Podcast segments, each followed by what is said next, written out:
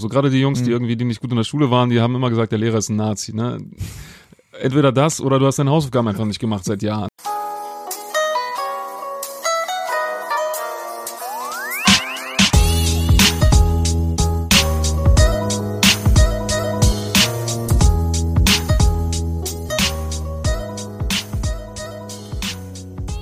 Herzlich willkommen zu einer neuen Folge von Halbe Kartoffel. Mein Name ist Frank. Und wie immer habe ich einen äh, Gast mitgebracht, der heute hier im Studio sitzt. Pavel Mordel. Ja, hallo. Hi. Äh, erste Frage gilt immer dem äh, Namen, also der Aussprache. War das richtig ausgesprochen? Klar, ja, Mordel? ja. Äh, ich sag immer Mordel, Ah, aber kann jeder machen, wie er Bock hat. ne? genau, ja, klar. ich habe mich da nicht so. Also manche Leute regen sich auf, aber klar, wenn der Name aus einer anderen Sprache kommt, dann kann man ihn natürlich nicht so aussprechen, wie es äh, wie es eigentlich in Anführungsstrichen sein sollte. Ich heiße also auf Polnisch heißt es Paweł, aber ich sage auch Pavel, weil ich rede ja kein Polnisch. Also wenn ich Polnisch rede, dann sage ich auch meinen Namen auf Polnisch, aber wenn ich Deutsch rede, sage ich auch meinen Namen auf Deutsch. Pa Ähm, Pavel? Nee. äh, Paweł. Pavel? Ja, also ich meine, du kannst Ja. das nicht aussprechen, aber Ja, das, ja, ist, genau. das, ist, das ist auch nicht schlimm sozusagen. Ne? Ich sage auch, ich gehe zu McDonalds und nicht, äh, ich sag's nicht auf Englisch irgendwie, ne? sonst würde das natürlich affektiert klingen. Ach so, so McDonald's. Ja, sagt ja keiner. Ne? Ich gehe zu McDonald's. Genau, das klingt irgendwie bescheuert. Deswegen Pavel, das Ja, ist auf stimmt. jeden Fall richtig. Okay. Du hast auch deinen Pass mitgebracht? Äh, nee, Dein Perso? Perso habe ich dabei. Ja, Perso. So. Ich lese mal alles vor, ja? Ja. Oh, das wird schwer. Also Pavel Maximilian. Ja, mit KS und Y. Genau. So die polnische Schreibweise. Genau, in Polen gibt's kein X. Also inzwischen gibt's es schon, aber es gab eine Zeit lang kein X. Also auch, kein X. also auch Sex wurde mit KS geschrieben zum Beispiel. Aber früher, jetzt ist es nicht mehr so. Jetzt gibt's auch ein X in Polen. Echt? Haben sie importiert? Ja, ja, genau. Ich glaube, ja, weiß nicht. Das äh, seit das Land sich geöffnet hat, ein bisschen internationaler ist, jetzt gibt's auch X äh, in verschiedenen Worten. Aber im, ich glaube, im Polnischen und selbst gibt's keine Xe. Ah, okay. Okay, du bist geboren am 22. Oktober 83 Ja. In Lub Lublin. Ja, Lublin. Ja, Lublin. Augenfarbe grün. 1,80 Meter Ungefähr. ungefähr, ne? Bisschen geschummelt. Weiß ich nicht. Oder? Also ich äh, hab, das kann man ja selber angeben, ne? Man will ja nicht ja, ausgemessen. genau. Also ungefähr 1,80 dachte ich. Aber wird doch, glaube ich, hinkommen. Ich weiß Ich würd Oder was sagen- denkst du? So schätzungsweise 80 Prozent der Leute, die hier saßen mit mir, äh, haben nicht die richtige Größe auf Ja, ihrem Perso. Die denken alle, die sind größer, oder? Ja, die wollen alle gerne Ja. entweder größer oder kleiner sein. Also Ja, ich habe Aber ich meine, ich bleib ja genauso groß, wie ich bin. Das ist nur, was da drauf steht, spielt ja keine Rolle. Warum sollte man schummeln beim Ausweis? keine Ahnung. Warum sollte man überhaupt schummeln im Leben? Das stimmt, ja. Ja, also Passkontrolle äh, bestanden. Kannst du Dann wieder, kann wieder mitnehmen. Und ähm, bevor wir zum Gespräch kommen, gibt's ja immer den Klischee-Check. Also sieben Thesen ähm, zu dir, zu Polen, zu deiner Herkunft ähm, im weitesten Sinne. Und du sagst einfach nur ja oder nein. Mhm. Ready? Ja, ob Okay. die stimmen oder ob es die gibt. Also, Na, ob du dieser These, die ich ja aufstelle, das Mhm. sind ja sozusagen Klischee, Klischees, Mhm. äh, ob du sagst, ja, das ist so oder das ist nicht, ist Okay. nicht so. Äh, Nummer eins, du musstest dir als Kind viele Polenwitze anhören. Ja, also jetzt nicht jeden Tag, aber Ja. klar, mehr als du wahrscheinlich. Ne? Obwohl ich habe auch schon einige gehört. Nummer zwei, deine Familie hatte den Traum, ein dickes Auto zu fahren. Nein. Okay. Nummer drei, du wurdest als Kind wegen deiner Klamotten oder ähm, deiner Frisur ausgelacht. Nein. Okay. Nummer vier, die Menschen denken, du wärst Russe. Äh, ja, passiert auch manchmal. Ja. Hm. Auch in Russland. Also ist nicht Ja? nur, ja. Ah, okay. Nummer fünf, äh, die Menschen gehen davon aus, dass du viel Alkohol trinken kannst. Nee. Nummer sechs, Deutsche haben eine starke Ost-West-Teilung im Kopf. Ja. Also oft so, du bist du dann sozusagen der Ost, der Ossi oder der Osteuropäer oder so in die Richtung. Ja, aber also Hm. weiß nicht, das spielt schon eine Rolle. Ich glaube in Hm. Deutschland mehr als in anderen Ländern noch, ähm, Ja. eben weil Deutschland an sich auch getrennt war. Aber das ist jetzt auch nicht was, was, äh, was jeden Tag thematisiert Ja, wird. ja, klar. Äh, Nummer sieben, Deutsche denken, Polen sei ein rückständiges Land. Ja, also klar, ist es ja auch. Ne? Ja, also kommt darauf an, wie man das äh, sozusagen interpretiert oder wie man das jetzt genau sieht. Aber Ja. man denkt, also als Deutscher denkt man sozusagen, ja, Polen, die haben es schlechter oder sind ärmer oder es ist rückständiger als hier bei uns in Genau, Deutschland. Genau. Aber auch das denken auch alle, ne? Also ich glaube, Holländer denken das auch über Polen. Und, äh, dann denken das auch über Deutschland. okay, das war der Klischee-Check. Ähm, ich wollte noch mal ganz kurz auf eine Sache raus und zwar diese Polenwitze. Das war ja, ich weiß nicht, wie das heute ist, ehrlich gesagt. Aber damals, als wir jünger waren oder als ich jünger war, ich bin ein bisschen älter als du, da war das schon so, dass es viele Polenwitze gab. mhm. Ich glaube, das hat nachgelassen, aber bin mir nicht sicher. Wie ist so deine Einschätzung? Naja, also wahrscheinlich hat's nachgelassen, aber andererseits, ich würde es auch nicht mehr mitkriegen. Ne? Also in Ja. unserem Alter, also ich glaube nicht, dass Erwachsene noch solche Sachen sagen würden in dem normalen Umgang. Ich glaube, Kinder sind ein bisschen entspannter. Kinder Ja. machen generell mehr Witze übereinander. Das ist so ein, so ein anderer, anderer Flair, aber ähm, ich habe das seit, seit 20 Jahren, glaube ich, keinen keinen Polenwitz mehr gehört, ne? seit man aus dem Alter raus ist. Ähm, manche waren ja auch gut, Polenwitze. Ne? Es ist, also das gibt halt, wird ein Klischee konstruiert und dann kann man darauf ja ganz coole Witze äh, aufbauen auch. Ne? Ich fand ja ehrlich gesagt einen Polenwitz ganz gut. Ich zitiere den jetzt. Der kommt Ja. nicht von mir, sage ich jetzt nochmal. ich mal, wie kriege ich, ihn noch hinkriege. Äh, genau. Kennst du den Polen-Triathlon? Ja, ja, genau, genau. Den, den habe ich auch gedacht. Das ist ein super Witz. Aber das ist der Punkt halt irgendwie. Ne? Du machst halt ein Klischee und dann kannst du daraus einen coolen Witz bauen. Und das, Also da geht so, die Auflösung geht so, äh, zu Fuß zum Schwimmbad, mit dem Fahrrad zurück. genau. Ja, Schon lustig eigentlich. ja definitiv. Ja. Und ich meine, da ist ja auch was dran wahrscheinlich irgendwie. Ne? Das heißt, äh, in den 90er Jahren, ähm, wenn Autos geklaut werden in Berlin, wo sollen die sonst hin? Außer nach Polen. Ne? Das ist 80 Kilometer entfernt.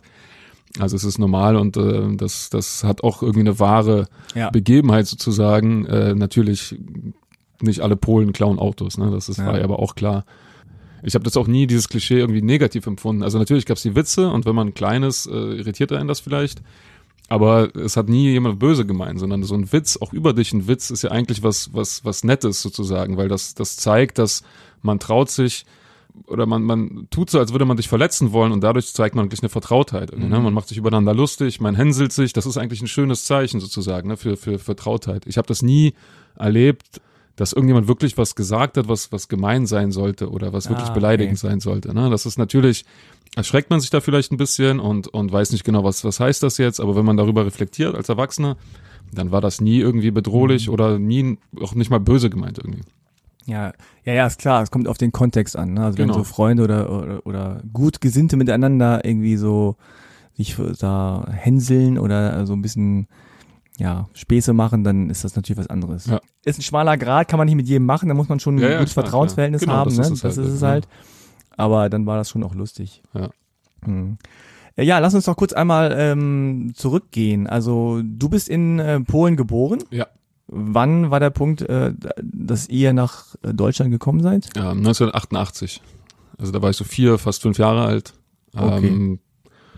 Ja, als, als Sozialismusflüchtlinge sozusagen. Also meine Eltern waren Studenten zu der Zeit, Mhm. ähm, oder damals schon fertig eigentlich, ähm, aber waren politisch relativ aktiv. Und in Polen herrscht der Sozialismus eben, das heißt, die haben auch gegen die Regierung äh, sich so ein bisschen äh, aktiviert sozusagen, sind dann in Schwierigkeiten geraten mit der Regierung und dann äh, sind wir eben ausgereist, einfach aus, aus äh, also vor allem mein Vater hatte, der hat äh, Sachen gedruckt, äh, bei uns zu Hause auch.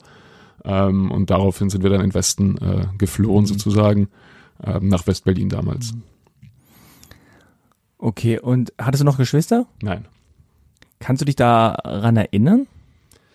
Ja, so, so ein bisschen. Also jetzt nicht, äh, nicht wirklich detailliert, aber, aber ungefähr erinnere ich mich noch an so ein paar Momente.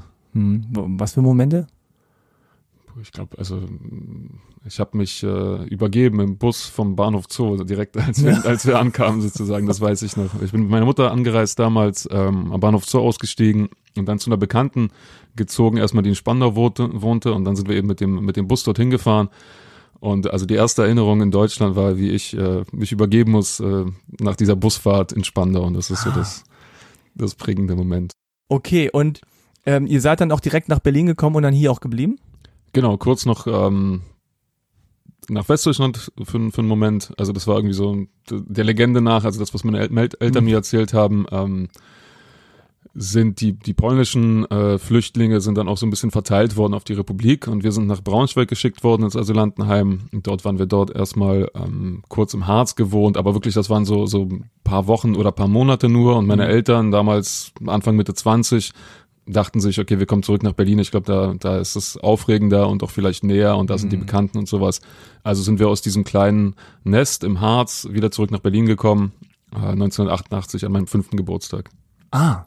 Weißt du noch, wie das äh, Örtchen hieß im Harz? Ähm, Bad Sachsa. Ah, Bad Sachsen. Ja, ich war nie wieder dort, also es ist keine, keine Pilgerstätte oder so für mich aus Nostalgie. Irgendwann mal vielleicht tatsächlich. Irgendwann, ne, jetzt, wo ich drüber, ja, jetzt, wo ich drüber nachdenke. Warum nicht? Harz ist eigentlich ganz schön.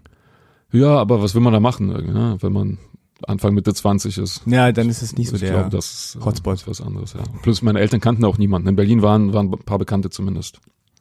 Wie war sozusagen der, der Switch für dich von Polen nach Deutschland? Äh, Glaube ich nicht. Also ich habe da nichts gemerkt, weil Mhm. äh, ne, mit vier, fünf Jahren ist man sowieso nur bei seinen Eltern zu Hause. Also es, ich glaube, weiß ich nicht. Ich glaube, man hat noch kein Konzept davon, in welchem Land man lebt. Ähm, und man ist sprachlich auch nicht so entwickelt. Das war jetzt auch nicht so, dass ich auf die Straßen ging und nichts verstanden habe. Man ist ja mit den in dem Alter sowieso nur, wie gesagt, mit seinen Eltern und ähm, also ich habe da keinen keinen Unterschied gemerkt, ehrlich gesagt. hm. Und dann kamst du aber in den Kindergarten oder direkt in die Schule dann irgendwann? Genau, oder? Kindergarten noch ein bisschen irgendwie zwischendurch, ich weiß gar nicht mehr genau, aber dann irgendwann in die Schule. Äh, in Spandau haben wir dann uns niedergelassen. Und ja, seitdem alles ganz normal. Und dann konntest du aber auch schon die Sprache, als du in der Schule warst? Also ich würde mal vermuten, ich kannte so kaum Deutsch. Also ich habe ein bisschen ferngesehen und sowas. Als meine Eltern in der Sprachschule waren, gab es immer so eine Stunde, wo ich alleine zu Hause war. Ja. Ähm, Was hast du da geguckt? Kurse- Ich habe, äh, äh, wie hieß das? Also es gab so eine Börsensendung auf, auf, auf, auf Sat 1. Da wurde schon der Grundstein gelegt für die ja. spätere Ja, es- Karriere. Damals gab es noch nicht so viel. Das war also vor, vor Kabelfernsehen. Ich glaube, wir hatten halt Sat 1, RTL und, und die öffentlich-rechtlichen. Das heißt, da gab es nicht so viele Optionen. Aber ich, das waren so die ersten Kontakte, glaube ich, mit der deutschen Sprache, die ich hatte. Und dann natürlich Kindergarten, Schule und man eignet sich das dann irgendwie an.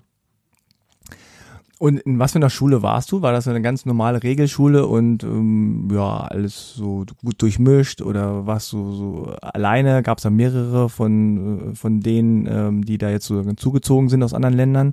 Mm, Ja, eine ganz, ganz normale Schule in Spandau. Also Hm. gab es bestimmt auch äh, Ausländer, aber das war früher, also es spielte keine Rolle, muss ich sagen. Mein bester Freund damals war nicht Ausländer und ich kann mich auch nicht erinnern, dass das irgendwie ein Thema war, ehrlich gesagt. Mhm. Ähm, also ich weiß gar nicht, wie viele da, ob es da Ausländer gab in der Schule.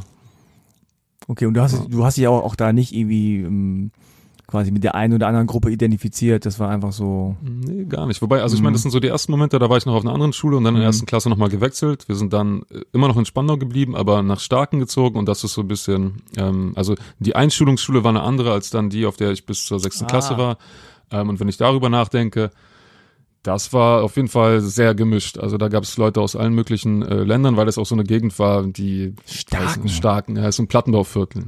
Ist sowas wie das Märkische Viertel, Gropiusstadt, ist aber in Spandau. Also so ein Stadtrand, äh, eine Mm. Stadtrandsiedlung äh, mit hohen Wohnhäusern und Ghetto. da, ja, Ghetto, wenn man, wenn man, Nein, wenn man cool klingen will, sagt man das so, ja, also gab, äh, ja, äh, und da gab es sehr viele Leute, sehr viele Ausländer auch tatsächlich. Ja. hattet ihr nicht so, so, so Gangs, so starken, weiß nicht, starken Boys, 74 oder sowas?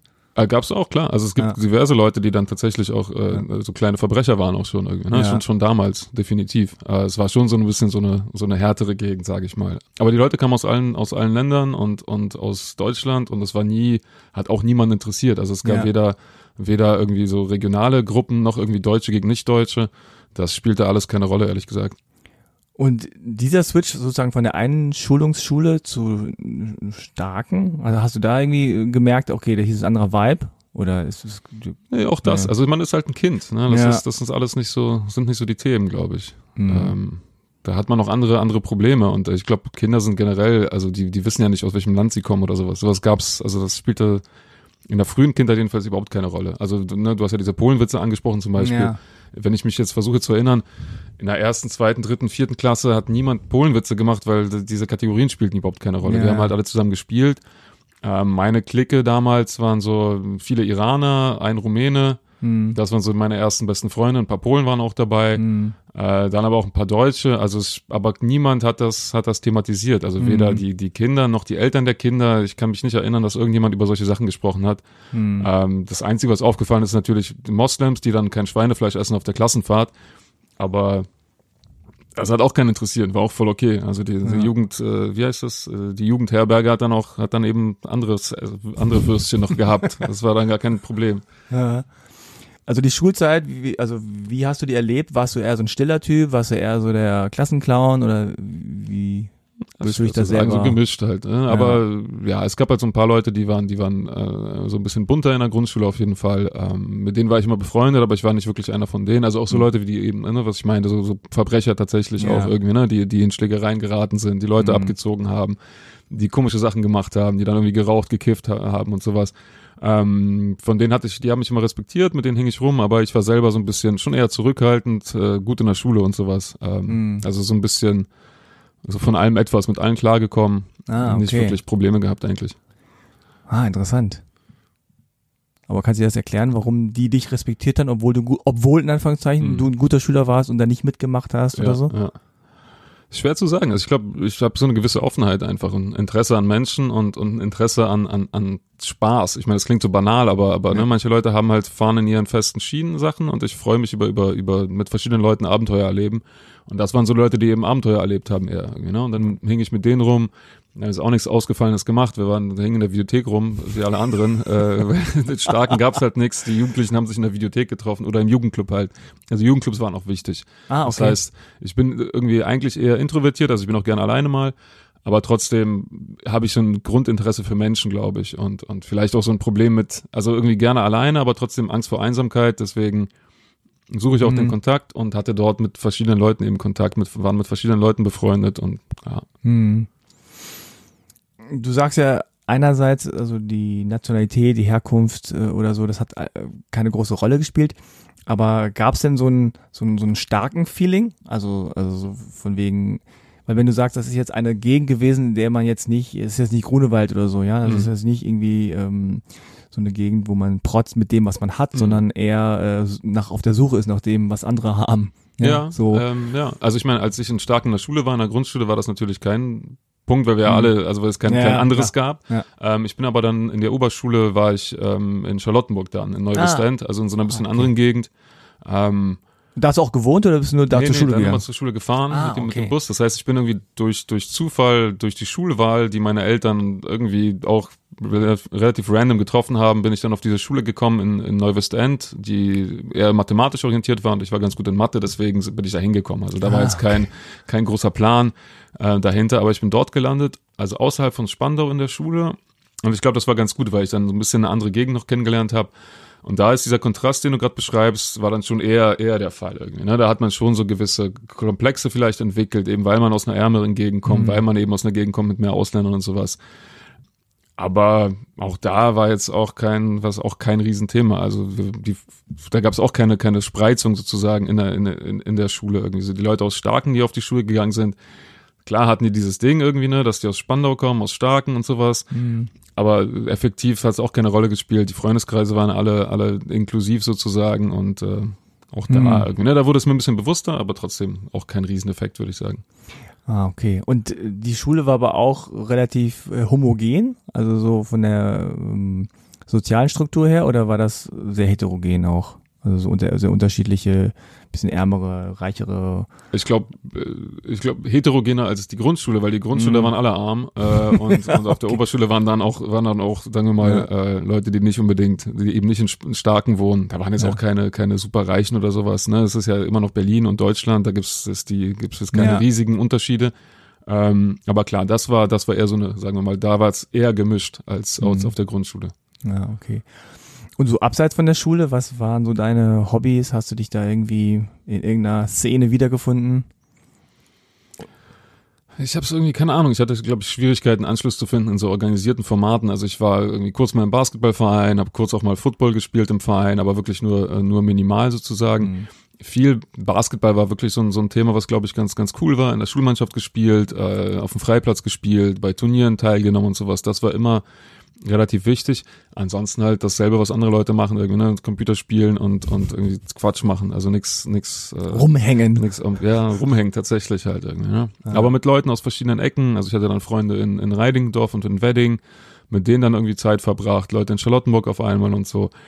ja, also nix, nix Besonderes. Viel so Computersachen gemacht, aber halt nicht nur, nicht nur spielen, mhm. sondern, äh, sondern halt auch, sagen wir mal, die ersten Versuche, schöpferisch auch irgendwie aktiv zu werden. Also ein Grafikdesign gemacht, angefangen zu programmieren so ein bisschen und so, solche Sachen mhm. haben sich dann auch, ähm, waren mir dann auch möglich, ohne dass man jetzt viel, äh, viel äh, Input von äh, außen braucht, einfach nur sozusagen zu Hause im, im Kinderzimmer Sachen gemacht irgendwie. Ne? Ich habe auch mhm.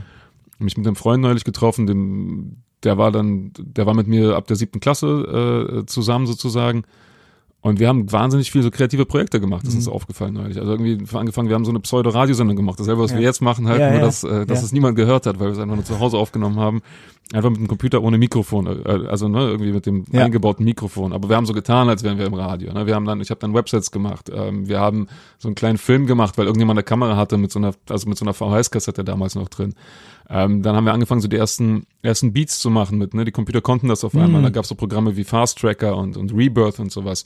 Und mit diesen ganzen, diese Werkzeuge kamen dann auf einmal. Ne? Das ist etwas, was man, das war so Mitte der 90er Jahre, da kam auf einmal Computer, die, die was konnten, wo du Sachen machen konntest. Also mit solchen Sachen habe ich mich schon recht viel beschäftigt auch. Ja, ja, es war dann also nicht so ein, so ein Computer-Gamer-Nerd-Kram, sondern man hatte sozusagen den ja. Computer genutzt, um kreativ irgendwie was genau, zu genau. machen. Also ja. bei mir war es so, wenn ich mich erinnere, das ist ja komischerweise so, dass man dann im Nachhinein dann eigentlich erst merkt, oh, wir waren eigentlich als Jugendliche doch auch kreativ, auch wenn wir mm. viel Abgänge, Abgang mm. haben und viel Quatsch gemacht haben und auch irgendwie einfach nichts gemacht haben. Ja. Ne? Man saß ja auch nur rum teilweise und Müll gelabert oder so. Aber gleichzeitig so, ja, wir haben auch Videos gedreht und wir haben ja. auch, ich habe auch schon auch als Kind so Radioaufnahmen mm. gemacht äh, oder so Hörspiele. Ja. Oder ja, dann versucht man sich so ein bisschen an Graffiti und malt da mhm. so ein mhm. bisschen rum, ne? Und denkst ja, okay, kann ich nicht. ja, genau. Man baut so ein paar Beats oder äh, ich habe auch viel so Texte geschrieben, ne? So Rap-Texte ja. oder so. Das fällt einem aber erst später so auf, für, oh, okay, ja. irgendwie mache ich das immer noch, aber ja. auf einer anderen äh, Ebene vielleicht. Oder ich habe davon profitiert womöglich, oder ich habe mich da ausprobiert und gesehen, das ist, das gefällt mir und das gefällt mir nicht so. Das ist ja eigentlich ganz spannend. Hast du dich denn zu halben Kartoffeln zugehörig gefühlt. Oft ist es ja so, es spielt ja so äh, vordergründig keine Rolle, aber wenn man im Nachhinein so, so draufblickt, dann äh, merkt man vielleicht doch, naja, irgendwie bin ich schon davon geprägt worden, mhm. von dieser Vielfalt, ne, oder von diesem, ähm, was ich eigentlich als normal empfunden habe, was aber in anderen Ecken oder bei anderen Menschen gar nicht normal unbedingt ist. Ne? Mhm. Ich glaube, es ist umgekehrt bei mir. Also ich habe das früher mehr empfunden, als das im Nachhinein eigentlich äh, gerechtfertigt ist. Also jetzt ah. auch sozusagen in Vorbereitung auf diesen Podcast habe ich mal ein ja. bisschen reflektiert zumindest. Ne? Ja. Was, wie war das denn damals als Pole? Und äh, ehrlich gesagt war wahrscheinlich genauso wie, wie für alle anderen auch. Also diese Kategorie mit Migrationshintergrund und ohne, mhm. das ist echt nicht der entscheidende Punkt irgendwie. Ne? Also sowohl mhm. was, was irgendwie meine, ich wurde nie beh anders behandelt von, von Lehrern, von von irgendwelchen Behörden, von, von hm. Frauen, von Freunden, alles war, das war relativ egal. Natürlich spielte das eine Rolle, aber, ähm, aber eine wirklich minimale halt irgendwie. Ne? Natürlich fragt dann jemand, gerade wenn ich meinen Namen sage, Pavel, woher kommst du denn? Und dann als Kind hat man dann natürlich irgendwie Angst, oh, was meinen die damit? Meinen die damit, dass ich nicht dazugehöre und so und so. Man kann in dieses Denken verfallen. Und man kann dann denken, irgendwie alle sind hinter dir her und aber im Endeffekt hat das echt, also ich wüsste jetzt nicht, wo wo jetzt weder ins Positive noch ins Negative, wo ein Effekt da gewesen ist, also ob ich jetzt aus Polen komme oder nicht aus Polen komme mhm. oder irgendwo anders herkomme, das ist nicht so der entscheidende Punkt. Ich glaube, was, wo man aufpassen muss, man, man sieht natürlich die politische Diskussion und da geht es natürlich um so rechtliche Fragen wie Staatsbürgerschaftsrecht etc. Da werden diese, diese, äh, diese Teamzugehörigkeit nochmal ausgespielt, weil sie es ausgespielt werden müssen auch irgendwie, ne? Weil man muss ja dann Regeln festlegen und, und, äh, und so, aber weiß ich nicht, wenn man sich davon frei macht und wenn man wirklich guckt, wie, wie ist mein Alltag verlaufen, dann hat das echt nicht so viel, äh, nicht so eine mhm. große Rolle gespielt, ne? Obwohl trotzdem, also obwohl in den 90ern viel Zuwanderungsdebatte etc. da war, aber naja, okay. Mm, und das ist ja aber auch dann wahrscheinlich oft auch eine Typfrage. Also das ist ja auch auf jeden Fall das, was ich auch so im Gespräch mit den anderen halben Kartoffeln, die ich hier schon mhm. hatte, also auch raushöre nicht nur, dass die äh, Erfahrungen natürlich äh, unterschiedlich sind ähm, und man positive und negative Erfahrungen gemacht hat, auch ähm, vielleicht auch nur wenige negative, aber die dann halt prägend sind. Mhm. Aber so, was ich jetzt so raushöre bei dir, ist schon, dass auch, klar, da bestimmte Dinge waren, mhm. ne, aber du die jetzt auch nicht für dich so, also du hast nicht so persönlich genommen zum einen, nee. waren vielleicht aber auch nicht so persönlich an dich gerichtet. Also ja. wenn du in Polen bist, dann sagst du ja, okay, also ich weiß ja, ich klaue keine Autos und weißt Ja, du so, genau. dann kannst du das so Ja. ein bisschen auch von dir wegschieben und sagen, ja, also es betrifft mich jetzt in dem Sinne nicht, ne? Genau, ja. Nicht persönlich. Und du warst an der Stelle nicht empfindlich. Also ich bin halt in einer Gegend aufgewachsen, wo, wo fast alle Ausländer waren und Na, da legt man sich auch ein, Fe also ein dickes Fell zu, ne? Weil man ja, Ja, auch, auch aber- einfach so eine direkte Ansprache ich hat. glaube, es ist viel, viel Ein Einbildung auch. So gerade die Jungs, die Mhm. irgendwie, die nicht gut in der Schule waren, die haben immer gesagt, der Lehrer ist ein Nazi. Ne? Entweder das oder du hast deine Hausaufgaben einfach nicht gemacht seit Jahren irgendwie. Ne? Also es muss nicht unbedingt, kann sein. Es wahrscheinlich gibt's Leute, die auch, die dich negativ sehen, irgendwie keine Frage. Aber du bist anscheinend so ein Typ, der sagt so, ja, also egal wie die um Umwelt und das Umfeld mich sieht, entscheidend ist immer noch, wie ich mich da verhalte und was ich daraus mache. Ne? Genau, genau. Da, das, das ist das, was ich steuern kann. Ja, So. ja. Ähm, wie ging es denn nach der, Un äh, nach, der, nach der Schule dann weiter? Also dann wusstest du sofort, ja, ich mache jetzt das und das und das war's dann? Oder Mm, Nee, also gleich ich Plan? wusste gar nicht, was ich machen will. Ähm, wo, woher auch. Ne? Also es ist Ja, äh, also ich meine, es Nee, nee, genau, gibt das ja Leute, ist die so wissen sofort, ich will BWL studieren oder Medizin oder Ja. ich habe solche Leute immer bewundert, weil ich war auch so, ja, Abitur fertig und dann so, ja, und jetzt? Ja, nee, le leider nicht. Also ich hatte, also meine Eltern hatten nicht so wirklich Ahnung, äh, was man so machen kann überhaupt. Ähm, und sonst war da auch nie, nie sozusagen jemand, der mich so ein bisschen geführt hat. Deswegen war das äh, stark improvisiert, was danach passierte. Und ich habe mich immer interessiert für so für so soziale Fragen, sage ich mal, auch für, für Politik so ein bisschen, als ich noch in der Schule war. Ähm, und dann habe ich Politikwissenschaft studiert, einfach aus als aus Interesse an dem Fach, Hm. gar nicht, äh, weil irgendeine Karriere äh, mir vorschwebte. Und wo hast du studiert? Äh, an der FU in Berlin. Ah, okay. Und äh, das hat dir gefallen und hast gesagt, okay, ich mach was auch immer damit. Ja, also gefallen auf jeden Fall. Es war interessant. Äh, Ich Ja. habe dann dazu noch VWL studiert, ähm, so ein bisschen, weil ich glaube ich so ein bisschen den Hunger hatte nach nach etwas strukturierterem, sage ich mal, ein bisschen Mhm. mehr Mathe und sowas. Das hat mir ganz gut gefallen. Aber ja, es ist auch schwer dann dann beruflich da seinen Weg zu finden mit sowas. Ne? Wer, also mit Politikwissenschaft kann man nicht kann man nicht so viel machen. Ähm, das sagt einem natürlich niemand. Äh, In der Schule haben sie immer gesagt, egal was man machen will, studier irgendwas und du kriegst einen Job. Ja, so leicht ist das nicht. Deswegen war das schon schwer, da irgendwie sich den Weg zu bahnen nach der Uni, obwohl das Studium sehr interessant war und, und sehr bereichernd auch. Also ich habe, ich bereue es auch nicht. Ähm, ich glaube, ich bin dadurch ein bisschen, also kann, glaube ich, besser denken dadurch und, und ich interessiere mich für solche Fragen natürlich auch sehr. Deswegen äh, war das auf jeden Fall wertvoll, aber beruflich, direkt beruflich zumindest, hat das nicht viel gebracht. Hm. Und wann kam der Punkt, wo du wusstest oder wo du mehr wusstest, in die Richtung könnte es gehen? Für dich beruflich? Ähm, naja, ich habe also durch durch Zufall habe ich dann eigentlich meinen ersten Job gefunden nach der Uni. Ähm, ich habe immer, also wie gesagt, als Kind oder als Teenager dann irgendwie Websites gemacht und so ein Zeug und mich mit solchen Themen beschäftigt. Dann aber eben mein Diplom in Politikwissenschaft gemacht und bin dort ähm, mit so einem Startup in Kontakt gekommen. Es war so eine Telekom-Ausgründung, die eine App hatten. Das war damals noch irgendwie der, Ja, das war krass. muss man noch erklären, was das ist, ne? Genau, genau. Also es war, wann war das? 2009.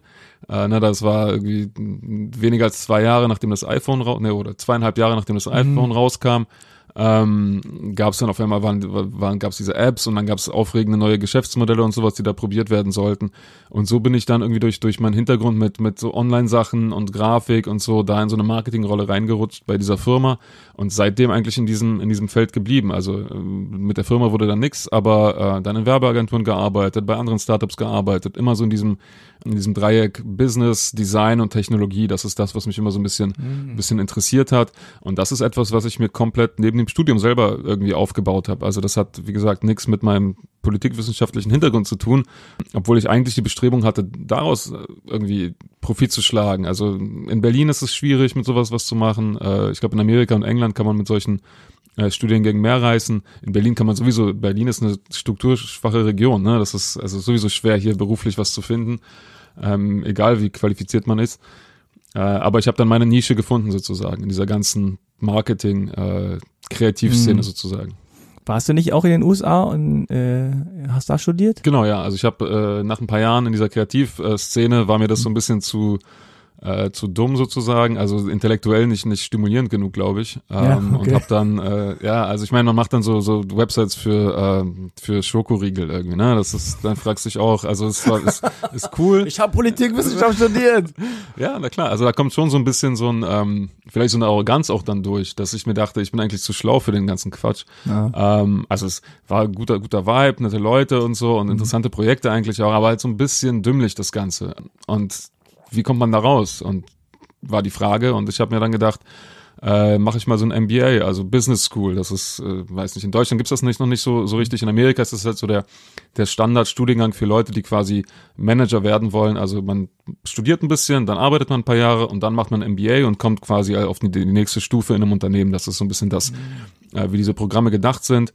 Äh, und bin da dann nach ein paar Jahren in der Kreativszene nach Amerika und dort mein MBA zu machen. Und das hast du wo gemacht? Äh, es war Yale, Yale. genau. Ja, kennt man. ne? Ja, genau, genau, kennt man. Also ich kannte es auch, deswegen äh, schien es auch attraktiv für mich. Weiß nicht, irgendwie hat mir die, die Uni klang immer cool. Ja. Und ich mag auch die Gegend dort, also um New York herum, Connecticut, äh, Neue England, irgendwie sehr traditionell. Die Uni war gut und deswegen habe ich mich einfach, ich habe mich nur dort beworben. Aber Yale kommt man jetzt auch nicht so einfach rein, oder? Naja, also einfach, man muss sich halt bewerben. Ne? Das heißt, es Hm. gibt einen relativ äh, langen Bewerbungsprozess, aber, aber der ist auch allen zugänglich. Also bewerben kann sich da jeder und genommen wird natürlich nicht jeder. Das ist äh, das auch Da gab es auch so persönliche Gespräche und so. Genau, und persönliche Gespräche. Motivationsschreiben oder Also, so. genau, Geschichten. genau. Ja. Und dann natürlich auch noch äh, Noten muss man vorlegen, Ja. Berufserfahrung muss man muss man irgendwie äh, Ja. zeigen, was man so gemacht hat, da, dass man qualifiziert ist. Und man muss auch ein, äh, ein, so, ein, so ein Test machen, also ein GRE oder ein GMAT. Das ist im Prinzip so eine Art Intelligenztest, der der der Leute, den Leute machen müssen in Amerika, die die so eine Graduate School besuchen wollen. Und wie lange ging das dann da hier auf Yale? Zwei Jahre. Zwei Jahre. Und wie war die Zeit, also in den USA dann zu sein? Ah, super. So eine Elite-Uni? Ja, sehr cool. Also ganz, ganz, ganz. Nee, war eine sehr, sehr, sehr schöne Zeit. Also aus, aus diversen Gründen. Einerseits irgendwie waren die Leute cool, die man dort kennengelernt hat.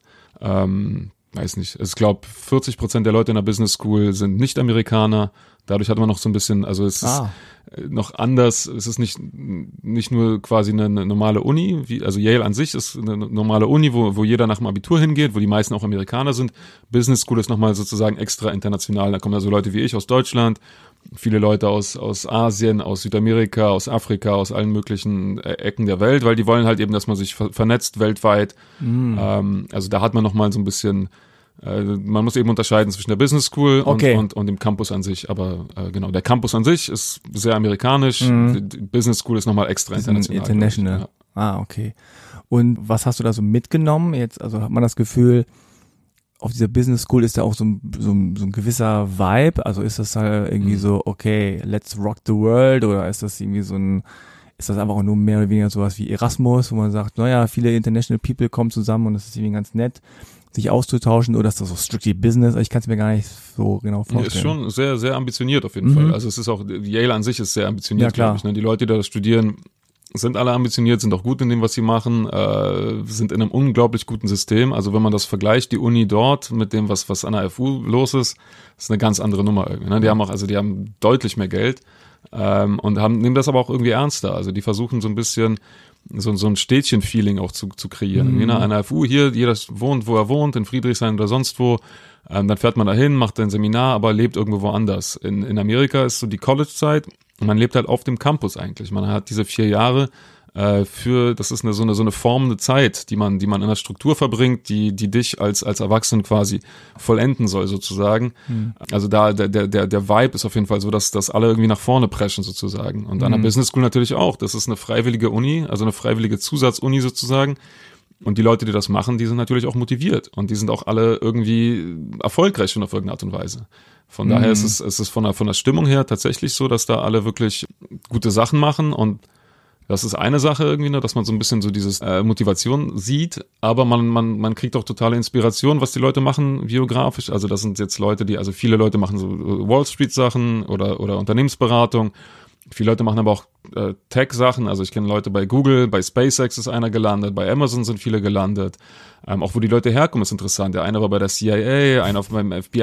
Also so ganz, ganz, Mhm. ganz interessante Biografien, die man da sieht. Das ist auch wichtig, dass man sich irgendwie kennenlernt und so ein bisschen sich inspiriert irgendwie. Ne? Und natürlich lernt man auch was. Also das ist auch nicht, nicht zu unterschätzen. Man ist jetzt zwei Jahre da in einem sehr intensiven Programm, wo man auch viel lernt. Ja, ja, klar.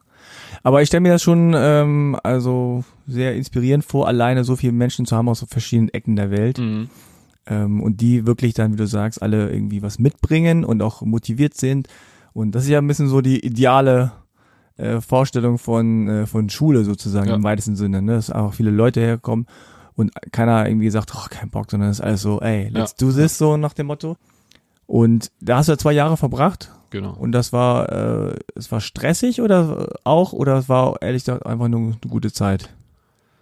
Beides sozusagen. Mhm. Ne? Stressig heißt nicht dass es schlecht ist. Äh, am Anfang war es auch sehr, sehr hart, weil man sich da natürlich erstens fragt, was verdiene ich überhaupt hier zu sein und, und kriege ich das überhaupt hin, alles Ja. zu leisten. Am Anfang machen die auch sehr viel Druck. Also das ist schon die Ja. Idee, dass man so ein bisschen abgehärtet wird eigentlich auch. Aha. Also ich glaube, ich bin dadurch so ein bisschen härter geworden vielleicht auch äh, mit dem, was ich so an, an, an Stress aushalten kann und, und an Anforderungen der Arbeitswelt. Das ist auch ein bisschen die Idee, die wollen dich als Charakter auch formen, weil wenn du da Mhm. rausgehst, das ist nicht nur ein Studium, was du quasi für dich machst, sondern so wie du dich dann verhältst nach dem Studium, das hat einen Effekt für die anderen Absolventen auch. Ne? Also wenn du so an, an Alumni-Netzwerke denkst, äh, wenn da jetzt jemand rausgeht, der irgendwie sich komisch benimmt in seinem Berufsleben danach, dann das schadet allen anderen Leuten. Ne? Das heißt, die Ah. achten schon darauf, dass man, ähm, dass man da eine gewisse ja, Verhaltenskodex äh, f- befolgt. Und das, ähm, ja, deswegen ist es, glaube ich, nochmal extra, extra stressig, weil man da schon so ein bisschen geformt wird auch irgendwie. Ne? Aber gleichzeitig ist es auch eine relativ schöne und entspannte Zeit. Ich lerne gerne. Ja, und, und man ist eben auf diesem Campus wie auf so einem Kreuzfahrtschiff. Also man, äh, alle sind da, um zu lernen. Äh, und alle, alle Services sind da. Du hast halt eine Mensa, du hast dein, dein Gym dort, du kannst da Basketball spielen direkt und du musst gar nicht viel vom Campus runter. Äh, das ist irgendwie ganz, ganz gut, weil du dich wirklich auf die Arbeit konzentrieren kannst. Ähm, also es war eine total schöne Zeit, klar. Und dann bist du wieder zurück nach Berlin? Ja. Und dann war hier so ein bisschen, äh. Nee, oder, naja, oder hast du dich gefreut? Äh, nee, ich habe mich schon gefreut. Eigentlich, Ist ja schon ein anderer, also ist ja ein ganz anderes Leben, ein anderer Style, äh, also. Definitiv. Aber nach zwei Jahren reicht es vielleicht auch. Ja. Also ne, nicht alles, was schön ist, muss für immer gehen. Ähm, hatte dann schon schon einen Job quasi äh, gefunden und bin dann zurück, habe direkt diesen Job angefangen, wieder bei so einer Art Werbeagentur. Genau, weil Wieder Schokoriegel-Websites. äh, nee, ein bisschen, bisschen was anderes, ein bisschen in eine andere Position auch. Äh, Also so ein bisschen äh, quasi jetzt nicht wirklich Teil der Geschäftsführung, aber mit den Geschäftsführern äh, viel ge- zusammengearbeitet. Hm. Also ein bisschen die, die Firmenleitung äh, kennengelernt dadurch und dann eben auch Teams geleitet, die dort für, für Kundenprojekte zuständig waren. Also so ein bisschen eine andere Position, für die ich eben durch dieses Studium auch qualifiziert wurde. Ja. Ähm, und natürlich auf Basis der Erfahrung, die ich vorher schon hatte in Agenturen, in einer, in einer sagen wir mal, eher ausführenden Rolle, äh, konnte ich das ganz gut, glaube ich, machen. Dort war ich, war ich aber nur ein Jahr und habe dann was anderes gemacht. Ja. Was hast du dann gemacht? Dann habe ich After School Hustle gegründet. Und was ist das genau? Das ist ein Bildungsprogramm für Teenager, was wir in Berlin machen. Das ist ein Non-Profit.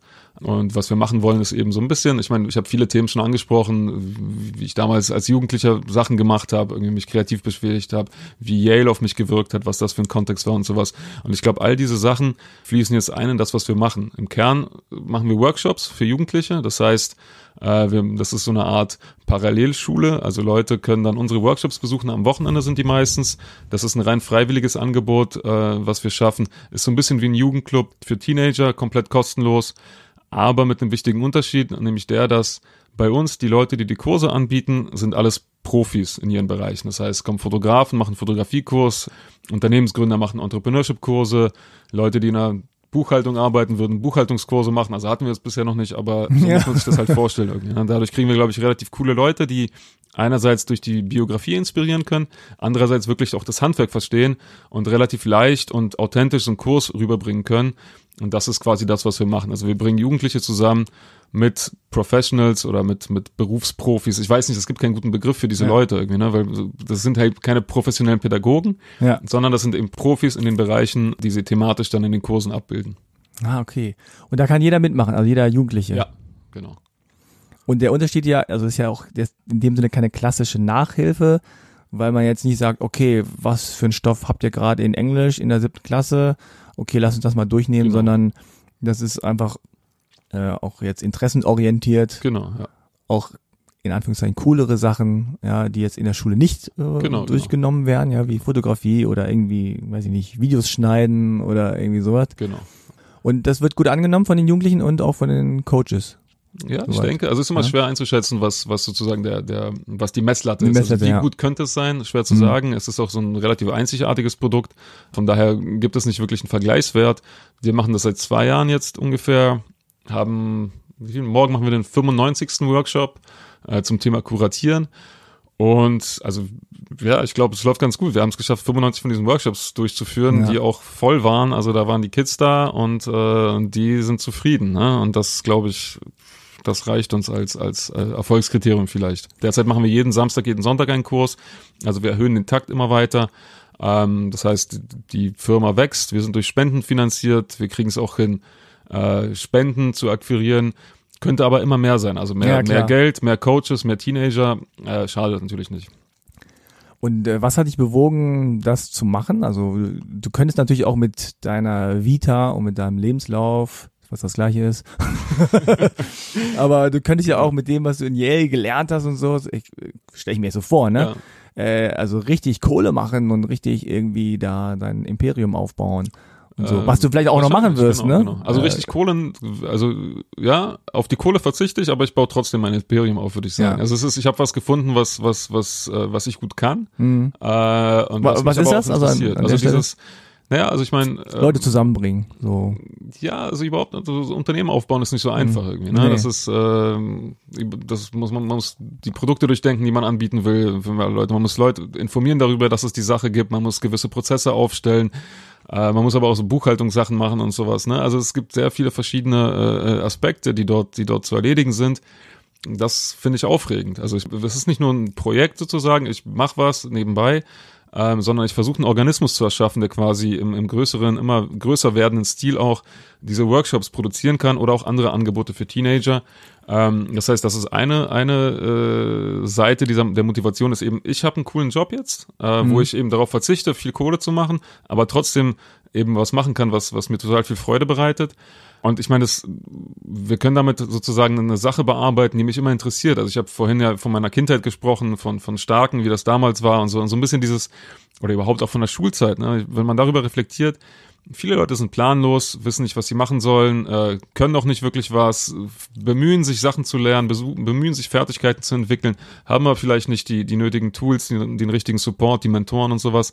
Das heißt, dieses Thema hat mich schon immer so ein bisschen, bisschen inspiriert Mhm. oder, oder interessiert irgendwie, aber habe dann jahrelang äh, nicht mehr darüber nachgedacht, sondern eben in dieser in dieser Kreativbranche gearbeitet und da ist mir aufgefallen, hey, das sind so viele Leute, die wirklich gute Sachen machen, die vielleicht Lust hätten, äh, ab und zu mal so einen Workshop zu geben, sondern das sind so ein bisschen diese, also es ist ein sehr sehr biografisch oder oder durch die Mhm. Vita äh, oder den Lebenslauf geprägtes Produkt eigentlich oder oder unter, Unterfangen, was wir da haben. Irgendwie, ne? Das ist das ist etwas, was das Projekt ist eigentlich perfekt für mich zugeschnitten Ja. sozusagen. Deswegen kann ich das, glaube ich, erstens will ich das machen, zweitens kann ich das gut machen, vor allem auch gut machen, weil ich, wenn, wenn du dir anguckst, Leute, die viel Kohle verdienen können, machen wahrscheinlich andere Sachen. Das heißt, ich bin in einem Feld unterwegs, wo ich, wo ich relativ gut bin und, und verzichte einfach auf, auf, auf Geld, um etwas zu machen und, und dann eben erfolgreich zu machen in diesem Bereich.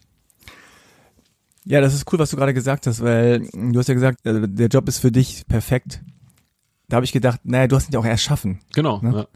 Also das ist ja ein ganz anderer Ansatz, weil viele suchen ja immer sozusagen den perfekten Job, der irgendwo da draußen Mhm. vielleicht rumliegt. Ne? Und dann sagen sie, ja, das ist es nicht und das ist es auch nicht und Mhm. ich würde einfach lieber gern das machen und du hast das irgendwie geschafft anscheinend. Alles, was du hast, alles, was du kannst, also an Kompetenz. Manchmal kann man ja, Ja. auch Sachen, die einem eigentlich gar nicht Spaß machen, Ja. ne? so klar. im Berufsleben.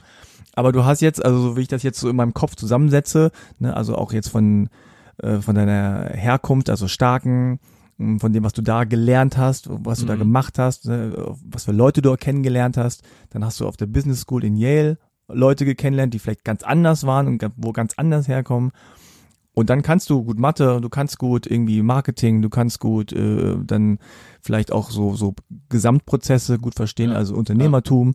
Und hast Genau. gesagt, oh, dann mache ich mal einfach hier was eigenes für mich und das ist cool. Ja. Ja, das ist also, ne, ich Ja. freue mich total darüber. Also, ne, ich bin Ja. auch, erstens, ich bin total überrascht, dass es überhaupt funktioniert. Ja. Aber, aber ich freue mich darüber, dass das funktioniert, weil das ist ja auch so ein Ding nochmal. Du, es kann ja sein, dass du den perfekten Job hast, aber es gibt überhaupt keinen Markt dafür. Also es Ja. gibt überhaupt keine Nachfrage für das, was du gerne machst. ähm, und in meinem Fall, glaube ich, habe ich was gefunden, was tatsächlich auf, was ist da gefunden? Ich habe es, wie du sagst, selber erfunden sozusagen. Ne? Ja. Das ist ja immer die Chance, wenn du irgendwas gründest, ein Unternehmen, du kannst halt hinterm Geld her sein und dann machst du meinetwegen Online-Shop für Autoreifen oder sowas. Ähm, ich habe also ich hab in so einer Firma mal gearbeitet, deswegen weiß ich, es ist auch legitim irgendwie. Kann ne? man damit aber, Geld verdienen oder was? aber ähm, ja, ich glaube, die haben, ich weiß nicht, ob es so erfolgreich war, aber der Punkt ist so, die, die machen es nicht, weil die, weil die so passioniert sind, Nee, was, das- was das Online-Shop von Autos. so, Ne? Die ja. wollen Geld machen, die sind vielleicht, die mögen halt auch eine Firma bauen, das optimieren Mhm. und sowas, Kosten im Griff haben und so. Das ist auch okay. Äh, man kann aber auch die Chance nutzen, sich seinen eigenen Job zu erfinden und ähm, das ist auch etwas, was, was, was in Yale passiert ist, viel Selbstreflexion. Also nicht nur Mhm. seine Stärken kennenlernen, sondern auch kennenlernen, was man mag eigentlich. Ähm, und das ist relativ wichtig. Das heißt, man, man, man, man findet, man lernt sich selber ein bisschen besser kennen und vor allem in, in beruflicher Hinsicht. Das heißt, man kann ganz gut einschätzen dann, was, was, was will ich wirklich jeden Tag tun? Welche Tätigkeiten machen mir Spaß? Was kann ich gut? Äh, man findet dabei te teilweise Sachen, äh, merkt man über sich, die man gar nicht wusste. Mhm. Und dann kann man sich eben so, ein, so, ein, so einen Job gestalten. Ich glaube, Leute, die so eine Business School gemacht haben, sind generell zufriedener in ihren Jobs, einfach weil die ja einfach etwas passgenaueres finden danach, ob die es jetzt selber gründen Mhm. oder, oder irgendwo angestellt sind. Also das ist interessant, was du sagst, weil das, wie du sagst, was auf der Business School passiert, finde ich, müsste ja eigentlich im kleineren zumindest irgendwie in der Schule Ja, stattfinden, ne? dass man irgendwie aus der Schule rauskommt und seine Stärken und Schwächen und Interessen kennenlernt, Ja. verschiedene Dinge ausprobiert hat und sagt, das ist was für mich und das nicht. Genau. Stattdessen ist es so, dass jemand sagt, ja, du bist in deutscher Grammatik gut und in Wurzelrechnung ähm, und dann gehst du raus und denkst dir, oh, ja und jetzt? Was ist ja, wo ist jetzt dieser passende Job Ja, dafür? Und dann hat man gleichzeitig vielleicht, womöglich, hoffentlich Interessen und fotografiert gerne oder Mhm. malt gerne und dann versucht man das alles zusammenzusetzen und es gibt keinen Job dafür. Ja, ja. Jetzt Genau. bei der Auswahl von der von den Coaches oder wie kommen die? Also die kriegen ja kein Geld dafür, die machen das Ja. ehrenamtlich. Genau. Die machen das aber natürlich äh, anscheinend gerne, sonst würden sie es nicht machen. Hast du dann ein Auswahlkriterium oder gibt's da irgendwie ja, gibt's Ja, irgendwelche also auf jeden Fall gibt's Dinge? also da kann, da kann nicht jeder kommen, das ist das ist wichtig. Ah. Ähm, ähm, Mhm. es, die- es gibt jetzt keine formale Bewerbung, aber wir, wir testen natürlich so ein bisschen. Ganz einfach sind das nette Leute. Ne? Sind die Leute zuverlässig? Sind das gute Vorbilder? Weil ähm, die und das ist auch das, das ist ja das Coole daran, da- dass sie nicht kein Geld bekommen. Ähm, die kommen halt nur, wenn sie wirklich motiviert sind. Wenn man anfangen würde, den Leuten Geld zu zahlen, dann kommen halt Leute, die ein bisschen Geld verdienen müssen nebenbei noch. Ähm, das sind vielleicht nicht die richtigen Leute. Das heißt, wir selektieren quasi automatisch Leute, die, die wirklich motiviert sind, mit Jugendlichen zu arbeiten, die anscheinend beruflich erfolgreich genug sind, dass sie sich erlauben können, ab und zu mal so einen Workshop nochmal zu geben in ihrer Freizeit. Und natürlich, nicht jedes Thema ist zulässig sozusagen. Also es ist interessant, was, was du gerade gesagt hast über die Business School und sowas. Das ist genau das, was wir eigentlich äh, herstellen wollen als After School Hustle. So ein bisschen Berufsorientierung und die ersten Befähigungen, sich mit Themen zu beschäftigen. Das heißt, die, die, die Themen, die wir machen, also die Coaches müssen Themen äh, rüberbringen können, die, die relevant sind in der heutigen Arbeitswelt. Also es sind, es geht nicht unbedingt, unbedingt um Branchen, sondern es geht eher um, was sind sozusagen die, die, die Fertigkeiten, die man braucht. Irgendwie, ne? In jedem Job musst du ähnliche Sachen machen, musst du ein bisschen Ahnung haben von Projektmanagement, musst ein bisschen Ahnung haben von Grafikdesign vielleicht. Und so Skills, so ein bisschen wie die Pfadfinder, nur halt eben fürs 21. Jahrhundert. Ne? Du musst nicht mehr Feuer machen oder Knoten binden. Aber egal, was du machst, vielleicht brauchst du eine Website, vielleicht musst du irgendwie einen Podcast machen, vielleicht musst du einfach nur Tabellenkalkulation machen, sowas machen wir auch. Ja. Ähm, das sind so ein bisschen die Skills, die wir den Leuten beibringen wollen und das ist das quasi das Kriterium. Und natürlich müssen die Sachen also praktisch relevant, das heißt, wir machen nie künstlerische Sachen, also wir werden nie sowas wie Ausdruckstanz machen können. Ist bestimmt auch wichtig, ist aber nicht, gehört nicht zu unseren Kompetenzen. Und wir machen alles Sachen, die relativ in kurzer Zeit zu den ersten Erfolgserlebnissen führen können. Also sowas wie Geige würden wir nicht machen, weil, also ich spiele keine Geige, aber, aber ich stelle mir vor, das Schwierig. dauert echt eine Weile, bis es anfängt, einigermaßen gut zu klingen. Das ist aber mal lustig, so als Aprilscherz. So ein Workshop, Geigenworkshop. Geige kommt so spielen ein, in vier Stunden, ja. genau, ey. kommt so ein Stargeiger und macht, okay, also jetzt ihr. Und alle so, äh, wir haben keine Geige. Ach genau, das ist auch ein wichtiger Punkt. Die Leute müssen natürlich in der Lage sein, äh, die Kids müssen in der Lage sein, die Sachen, die sie lernen, auch direkt am nächsten Tag selber anzuwenden. Das heißt, wir werden Genau. jetzt nie so 3D-Drucker oder Ja, sowas. so, oder Oder, ist nicht wirklich relevant. Es oder Adobe Photoshop. Kauft euch das für 1500 genau, Euro genau. und dann macht ihr das alles. Genau, also wir machen so Grafikdesign-Kurse zum Beispiel immer mit, mit PowerPoint oder Keynote oder, oder dem Google-Präsentationstool. Also alles muss, muss frei verfügbar sein Mhm. eigentlich, ähm, weil sonst bringt's ja nichts. Also wenn du so Software kaufen musst oder auch Geräte kaufen musst, Ja. Ähm, das ist nicht wirklich relevant. Also das, Und natürlich gibt es auch da irgendwie wahrscheinlich ein informelles ähm, Bewerbungsverfahren, was jetzt sozusagen die Vorbildfunktion oder vielleicht auch die Coolness in Anführungszeichen, was auch immer man darunter versteht, der äh, Coaches äh, angeht. Also genau. sollen ja auch Vorbilder sein, hast du ja, Ja. gesagt. Und das ist dann wahrscheinlich nicht immer so der klassische Lehrertyp. Ne? Nee, nee, Im äh, Gegenteil. wahrscheinlich Ja. eher nicht, aber es sind auch relativ, also ich bin selber, äh, äh, es gibt, man merkt, es gibt so, so, so Berufszweige, wo, wo total angenehme Menschen sind, die auch dann Ah. ins Programm kommen, die man aber jetzt nicht unbedingt äh, für, für unglaublich cool halten würde oder sowas. Die sind auch willkommen. Also die Idee ist Ja. natürlich vor allem, dass die Leute sich untereinander verstehen würden. Wir benutzen die nicht nur einmal die Coaches und benutzen klingt jetzt so negativ. Ja. Wir, wir, wir spannen die Setzen nicht nur sie einmal ein. ein, Mhm. äh, für, für, für einen Workshop, sondern wir versuchen, dass die zwei, dr- dreimal im Jahr so einen Kurs machen vielleicht, die anderen Coaches kennenlernen. Das ist auch so ein bisschen so ein, so ein Vorteil, den die dadurch genießen, dass sie bei uns Kurse machen. Die sind quasi, die werden auch unsere Alumni irgendwie auf irgendeine Art und Weise. also Ah, die Möglichkeit, das ist sich untereinander kennenzulernen. ja, also ne, das, das Net Netzwerk. ja, Netzwerk und weil, weil die sind ja geprüft auf irgendeine Art und Ja. Weise. Erstens sind die gut, zweitens sind das, sind das irgendwie nette Leute, Leute. die halt Lust haben, sowas zu machen. Das heißt, die haben schon die, die ersten Mhm. Checks gewissermaßen. Und wenn du jetzt irgendwie einen Fotografen suchst für deinen Podcast und bei uns Ja. einen Podcast gemacht hast, Ja. dann geht auch ins Telefon, wenn du ihn anrufst und sagst, du hast, du bist ja auch bei After School Hustle. Also das Ja. ist noch so ein bisschen so ein Effekt, den wir haben wollen, weil das irgendwie ganz, ganz schön ist als, als Belohnung für die Mhm. Coaches vielleicht auch. Und wir machen ab und zu auch Dinner und sowas mit, mit den Leuten. Also das ist auch wichtig, Mhm. dass man sich sozial verstehen kann unter den Coaches. Achtest du da äh, auf irgendwie, ja, POC, Frauen, Repräsentation? Äh, ist das ein Thema? Äh, nein. Weder bei den Kids noch noch bei den ähm, noch bei den Coaches.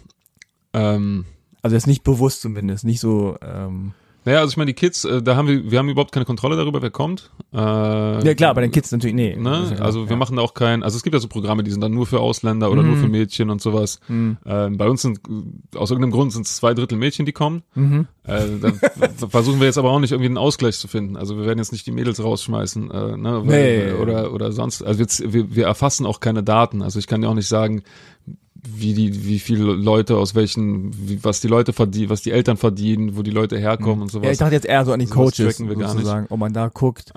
Wenn wenn ich jetzt an meine Kindheit und Jugend äh, denke, dann kann ich nicht sagen, dass ich viele Lehrer hatte, die jetzt nicht rein deutsch waren. Mhm. Ja, außer vielleicht die Französischlehrerin oder so, die Französisch war. Aber äh, so einen dunkelhäutigen äh, Lehrer hatte ich nicht, einen asiatischen Lehrer, asiatischstämmigen Lehrer hatte ich nicht. Und ich kann mir vorstellen, dass es bei euch einfach, ohne dass ihr das jetzt sozusagen bewusst pusht oder so, Ja. aber dass es da anders ist und dass man einfach irgendwie ähm, andere, auch andere, andere Leute in einer Position sieht, die man vielleicht in der Schule nicht sieht. Ja, aber ähm, das passiert auch ganz natürlich. Also wir haben Mhm. da kein, wir gehen ja nicht davon aus, dass, dass irgendwie Asiaten anders sind fundamental Nee, nee, als, klar. als, Ja. als äh, Isländer. Deswegen haben wir versuchen wir da auch nicht irgendwie, also wir glauben, ich weiß nicht, diese ganze, wir wissen halt nicht, wo, was ist der Unterschied. Also wenn bei uns nur Frauen aus Pakistan, wenn das, wenn, das alle Coaches aus Pakistan wären, wäre das auch kein Problem. Ja, aber es ist auf jeden Fall, es ist auf jeden Fall so, wenn ich das jetzt äh, sehe, ich habt ja auch Instagram und und so, also ihr macht das ja dann auch sozusagen so real life, ja, also das ist dann After School Hustle ist ein cooler Name, es sind coole Coaches dabei, die nett sind, die was können, die auch direkt sozusagen aus dem Berufsleben sind. Mhm. Ja, das hat man ja auch in der Schule auch selten. Das hätte ich mir auch mehr gewünscht. Ja. man auch, auch, auch dann, also, keine Ahnung, in, in, in, im Grundschulalter sieht man mal irgendwie den Feuerwehrmann oder den Polizisten, ne? Aber dann so im späteren, du hast ja keinen Kontakt zu Leuten, Genau, die genau. Unternehmen führen. Du hast Das auch keinen genau Kontakt zu Leuten, die äh, eine Autowerkstatt äh, führen oder Das machen. auch, Gar ja. nichts. Also das ist einfach so, das ist die Schule und dann kommst du raus und so, ja bitte, das ist das Leben. Mach mal einen Beruf. Ja, ja. Und denkst du, hä? Bist du einmal im Bitze hier Berufsinformationscenter, Genau. füllt dir so einen komischen, äh, bei uns Ja, damals ja. war das so einen komischen Computertest aus und dann kommt raus, so, ja, Tankwart wäre gut für dich. Und ich so, Tankwart? Es gibt überhaupt keine Tankwart. Ja, ja. Was ist das für ein Test? Ja. Und Ja, absolut. Das ist genau die Idee, dass Ja. man so eine Art, dass man so eine Art Nano-Praktikum hat, äh, ohne, Ja, ohne genau. viel, viel machen zu müssen. Und zwar eben real life. Da ist halt, also da kommt keiner vom Arbeitsamt und erzählt dir, was die Berufe ausmacht, sondern da kommt jemand, der den Beruf selber macht, Ja. erzählt ein bisschen über sich, äh, wie er oder sie da hingekommen ist. Und dann machen wir eben praktische Arbeiten, die genau die Person auch im, im echten Leben machen würde. Ne? Also das ist quasi, du, du, du lernst nicht nur was, sondern du lernst auch genau das, was, was die Person tagtäglich macht und hast dann vielleicht so ein bisschen äh, eine Idee, ey, das ist interessant für mich oder das ist ja schrecklich. Also die Kids, die sind teilweise, kommen die halt komplett ohne, ohne Vorstellung, was, was das überhaupt sein könnte. Also so eine gewisse Vorstellung Ja, haben die klar. schon, aber sie wissen halt nicht, was, wie, was ist Programmieren eigentlich zum Beispiel. Ne? Ja. Und dann, und dann, die wissen ungefähr, worum es geht. Aber teilweise ist es wirklich so, du stößt da, du, du machst so die erste Tür auf, die die Leute in überhaupt, wir befähigen die Leute, Ja. YouTube-Tutorials zu gucken. Das ist so ein bisschen das. Weil wenn du überhaupt keine Orientierung hast, dann weißt du gar nicht, wo du, wo du ansetzen sollst. Und wir geben ein Thema vor, die Jugendlichen sagen, okay, das finden wir interessant, melden sich an, kommen dann zum Kurs und dann öffnet sich für die so eine ganze Tür und die sehen dann den Berufszweig und überhaupt die, die, die Skill, Mm, das Skillset, mm. was man dafür haben muss. Ja, das ist sehr cool. Ja, das ist auf jeden Fall etwas, was, was fehlt. Mhm. Und was da auch irgendwie äh, wirklich nützlich ist für alle Beteiligten. Also ja, ist wahrscheinlich auch nur eine Frage der Zeit, wo dann vielleicht auch dann äh, Unternehmen drauf kommen und sagen, hey, wir könnten natürlich da auch Nachwuchs Mhm. irgendwie äh, herbekommen, weil die dann erstmal checken, was es für Berufe überhaupt gibt. Definitiv, ja, ja genau. Also Ja. ich meine, was, was wichtig ist vielleicht zu verstehen, ist, was wir machen langfristig, ist nicht jetzt, wir machen jetzt diese Kurse und sowas, das ist ja alles schön und gut, aber generell geht's darum, eine, eine Kompetenz und eine Reichweite aufzubauen, was, was Teenager-Probleme angeht sozusagen oder Mhm. Teenager-Bedürfnisse. Ähm, und wir sind eins der wenigen Programme, was wirklich kontinuierlich mit Teenagern Kontakt hat. Also wir machen jeden Samstag, jeden Sonntag einen Kurs. Das heißt, die Teenager kennen uns, äh, wir sind, wir etablieren eine Marke innerhalb von Teenagern, wir, wir, wir lernen die immer besser kennen. Das heißt, wir haben immer mehr Insight da rein, was die eigentlich wollen, wie die leben. Ähm, machen das nicht nur sozusagen beiläufig während der Workshops, sondern versuchen auch so Sachen zu lernen von denen. Äh, wir machen noch andere Projekte mit denen, machen zum Beispiel auch Partys, wo die dann selber auflegen, selber die Party organisieren und die üben dann Sachen, wir lernen die besser kennen und so. Also ähm, es ist nicht ein Bildungsprogramm, sondern es ist eher so ein Teenager-Programm. Ne? Und, und Bildung ist natürlich am wichtigsten für die Leute in, der, in dem Alter. Aber generell geht es uns darum, Reichweite aufbauen zu Teenagern und dadurch dann eben Bildungsangebote bauen zu können langfristig, die auch unterschiedlich sein können, die nicht nur Workshops sind wie das, sondern ähm, ganz andere Sachen vielleicht noch. Ja, und vor allem einfach so eine Connection herstellen. Ja, Genau, man kann ja. ja. auch viel von den Kids lernen. Wir lernen Ne? von den Kids, die Kids lernen sich untereinander kennen, ist auch Ja. wichtig. Ne? Das ist ja auch etwas, was, was du auch bei Yale angesprochen hast, dass man sich mal untereinander kennenlernt. Äh, wenn jetzt so- im Schnitt haben wir acht Teilnehmer bei so einem Workshop, bewusst, äh, das heißt aber, das sind acht Leute, die sich zum Beispiel für Modedesign interessieren. Normalerweise hast du deine Freunde, sind die Leute, mit denen du auf der Schule bist. Das ist, das war's. Du hast keinen, das ist so eine total zufällige Auswahl an Leuten, geografisch Ja. bedingt. Das sind deine 500 potenziellen Freunde. Viel Spaß irgendwie. Ne? Ja. Vielleicht bist du noch im Sportverein oder sowas. Ja. Aber generell ist das dein Set der möglichen Freunde und das prägt dich dann natürlich auch. Und wenn du irgendein Ding machen willst, irgendein Interesse hast, was du nicht ganz ausleben kannst, weil dein Set an Freunden limitiert ist, dann kommst du zu uns und lernst ein paar Leute kennen, die auch DJs sind oder die auch in, für Mode sich interessieren. Dann machst du halt deine erste kleine Kollektion oder sowas. Das ist auch ein wichtiger Punkt. Hm. Und Berlin weit, ne? Also die Leute kommen wirklich von überall her. Du hast ja noch so ein bisschen nach, was sind das für Leute gefragt? Äh, aus allen Bezirken, von allen möglichen Schulen. Ähm, und ich glaube, wenn man da jetzt, also die sind tatsächlich auch nach so den, den, den Standardkriterien, ist es auch eine relativ vielfältige Gruppe, sowohl die Coaches wie auch die Kids. Also da muss man gar nicht irgendwie irgendwas ausbessern. Ähm, Ja. oder gar nichts vorgeben oder so, dann ist es einfach. genau. Aber also jetzt mal von außen betrachtet, wenn ich mir so den Instagram-Account äh, anschaue oder wenn ich mir so das einfach so das, was ich jetzt so drunter verstehe und das Image davon, dann ist es schon so, dass natürlich ja da auch auch, auch eine gewisse äh, Coolness da ist oder Mhm. eine gewisse Authentizität. Ne? Klar. Sieht nicht auch aus wie nach einem gewissen ähm, Schema ausgewählt, ne? Äh, sieht aber auch nicht aus wie so ganz random zusammengewürfelt. Ja, Und gleichzeitig, wenn ich jetzt auch so deine Biografie sehe und so, äh, passt das für mich auch, wie Mhm. After School Hustle wirkt, wenn ich sehe Yale und deine Herkunft. Das ist auch eine bunte Mischung, ohne dass du jetzt sagst, okay, wie kriege ich eine bunte Mischung hin? Genau, genau. Ja. Sondern äh, ja, du holst dir coole Leute, du holst dir nette Leute, du holst dir kompetente Leute genau. und am Ende, oh Wunder, es ist, es ist eine div diverse ja, ja, Gruppe. Genau. Warum So. auch nicht? Also Ja, das, ist ja, genau. das ist ja der Ding. Ne? Ja, warum auch nicht? Ja Ja, keine genau. Kriterien, die korrelieren mit irgendwie Herkunft oder sowas. Ja, ja, genau. Aber gleichzeitig äh, ist das äh, vielleicht andersrum gesagt, kann man vielleicht trotzdem daraus ab, ableiten oder irgendwie so ein, könnte man auch mal zu anderen Leuten gehen und sagen, guck mal hier, ja, das war, ist nicht, ist jetzt nicht extra so ausgewählt. Wir haben nur gute Leute geholt und guck mal, wie die alle äh, sind und aussehen und machen. Das ist eine bunte Mischung und so sollte Mhm. es eigentlich wahrscheinlich überall sein. Äh, und warum es nicht so ist, das ist dann wieder eine andere Frage. Mhm. Ne, aber ähm, ich glaube schon, dass so, vielleicht ohne, dass es dir so selber bewusst ist, aber irgendwie natürlich diesen, dieses, du hast da, du hast da nicht diese Scheuklappen, die viele Mhm. haben, ne, anscheinend. Und ähm, das kommt dem ganzen Programm dann halt auch einfach zugute. Genau wie Yale auch sagt, so, okay, die ganze Welt, bewerbt Ja, euch, ja. Äh, die besten und coolsten und kompetenten, motiviertesten Leute kommen hier rein und dann am Ende ist es auf jeden Fall eine bunte Mischung. Klar. Also man muss natürlich aufpassen, wie man das macht, wo, wo man die Leute herkriegt irgendwie. Ne? Das ist so ein bisschen Mhm. das, was glaube ich, was wir ganz gut machen. Äh, wir machen einerseits Outreach zu Schulen und die sind aber auch dann quasi, also es gibt 300 Schulen in Berlin und wir können nicht mit allen äh, reden, Mhm.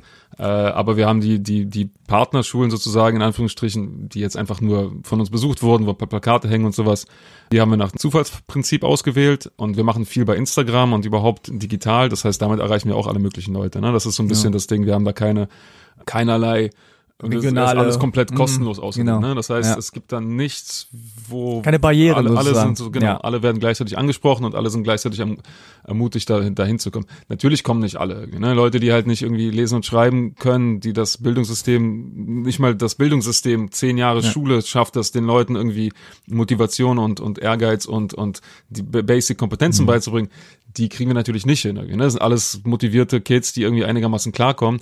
Äh, wir sind jetzt nicht wirklich ein, ein Programm, was, was soziale Unterschiede nivelliert oder, oder irgendwie wirklich Leuten mit, mit größeren Problemen hilft. Aber das ein wichtiges Problem für Teenager ist einfach Orientierung. Was soll ich machen? Wer bin ich? Was will ich sein? Und das ist genau das, was wir, was wir bieten. Und zwar allen Teenagern gleichermaßen. Hm. Okay, sag nochmal ganz kurz zum Schluss, äh, afterschoolhustle.org. Org. Org. ORG. ne? Wir Okay. sind eine gemeinnützige Organisation, äh, die Spenden finanziert. Das heißt, deswegen auch Org. Hm. ist alles, alles legitim und, und äh, ja. ja, nee, also wir nehmen das total ernst. Also es ist ein, so, so ein besonderes, besonderes Merkmal an so einer Firma, spendenfinanziert sein. Ähm, das heißt, andere Leute geben uns ihr Geld, damit wir den Kindern das ermöglichen können. Das ist schon was, was Besonderes, wo wir natürlich den Leuten sehr dankbar sind, die uns Geld spenden und natürlich sehr viel Wert darauf legen, dass wir transparent sind, dass wir effizient sind, dass wir fair mit den Geldern umgehen. Ja, deswegen irgendwie, ne, es ist schön, dass es diese Strukturen gibt. Also vom Finanzamt als gemeinnützig anerkannt heißt halt, mir gehört zwar die Firma, aber ich habe keinen Zugriff auf das Geld, was die Firma hat. Ähm, und das, das ist, also in diesem, in diesem Non-Profit-Spektrum bewegen wir uns auch. Und das kommt durch das Org nochmal zum Ausdruck sozusagen. Aber wenn man After School Hustle googelt, findet man uns auch. Hoffe ich zumindest, ja. Ja, cool. Ja, da kann man sich dann äh, anmelden. Ne? Man kann da ein bisschen rumstöbern, was einen so interessiert. Genau. Und ich glaube, Coaches können sich auch melden. Unbedingt, genau. Ja. Wir wollen weiter wachsen, das heißt, wir brauchen von allem etwas. Wir sind ja so eine Plattform, wir bringen zusammen Geldgeber, Coaches und Teenager und äh, von allem, je mehr wir von allem haben, desto mehr können wir produzieren. Also es ist ein sehr simples Prinzip eigentlich. Wir machen Workshops, wir sind so eine Workshop-Fabrik und die drei Inputs brauchen wir, um mehr Workshops zu bauen. Das heißt, Coaches brauchen wir immer wieder, Teenager brauchen wir immer wieder und, und Geldgeber natürlich auch. Ja, cool. Ja, und dann noch in einer Sache, wie immer, also vielen Dank erstmal fürs Zuhören. Danke, dass Danke du da dir. warst, Pavel. Ich finde das eine super Sache. Gerade weil ich damit äh, auch, ja, damals als Teenager und auch ehrlich gesagt bis zum Studium Probleme hatte mit der Orientierung. So, okay, was soll ich machen? Was kann ich überhaupt? Hm. Äh, und ja, ich finde es gut, dass es, äh, dass es After School Hustle gibt. Also hustelt nach der Schule. das ist eine gute Sache. Ja, also ähm, nochmal der Hinweis, wenn ihr halbe Kartoffel unterstützen wollt, könnt ihr auch ähm, gerne spenden. Bei mir ist es jetzt ke- kein gemeinnütziger Verein und auch jetzt keine Wohltätig Wohltätigkeit, sondern es kommt einfach meine Arbeit hier für den Podcast zugute. Ähm, dann könnt ihr gehen auf die Website halbekartoffel.de slash spenden.